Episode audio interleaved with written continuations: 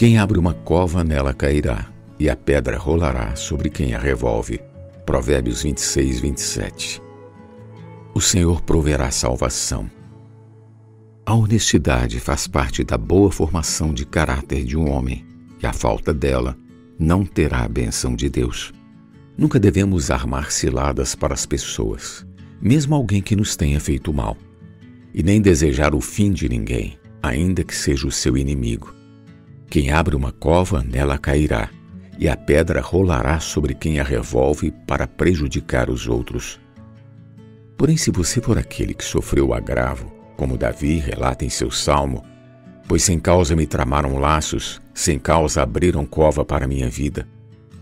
Tu, Senhor, os viste. Não te cales, Senhor, não te ausentes de mim. Salmos 35, 7 e 22. E a minha alma se regozijará no Senhor e se deleitará na sua salvação. Versículo 9. Você deve entregar tudo àquele que julga retamente e ainda se regozijar no Senhor, pois ele proverá salvação.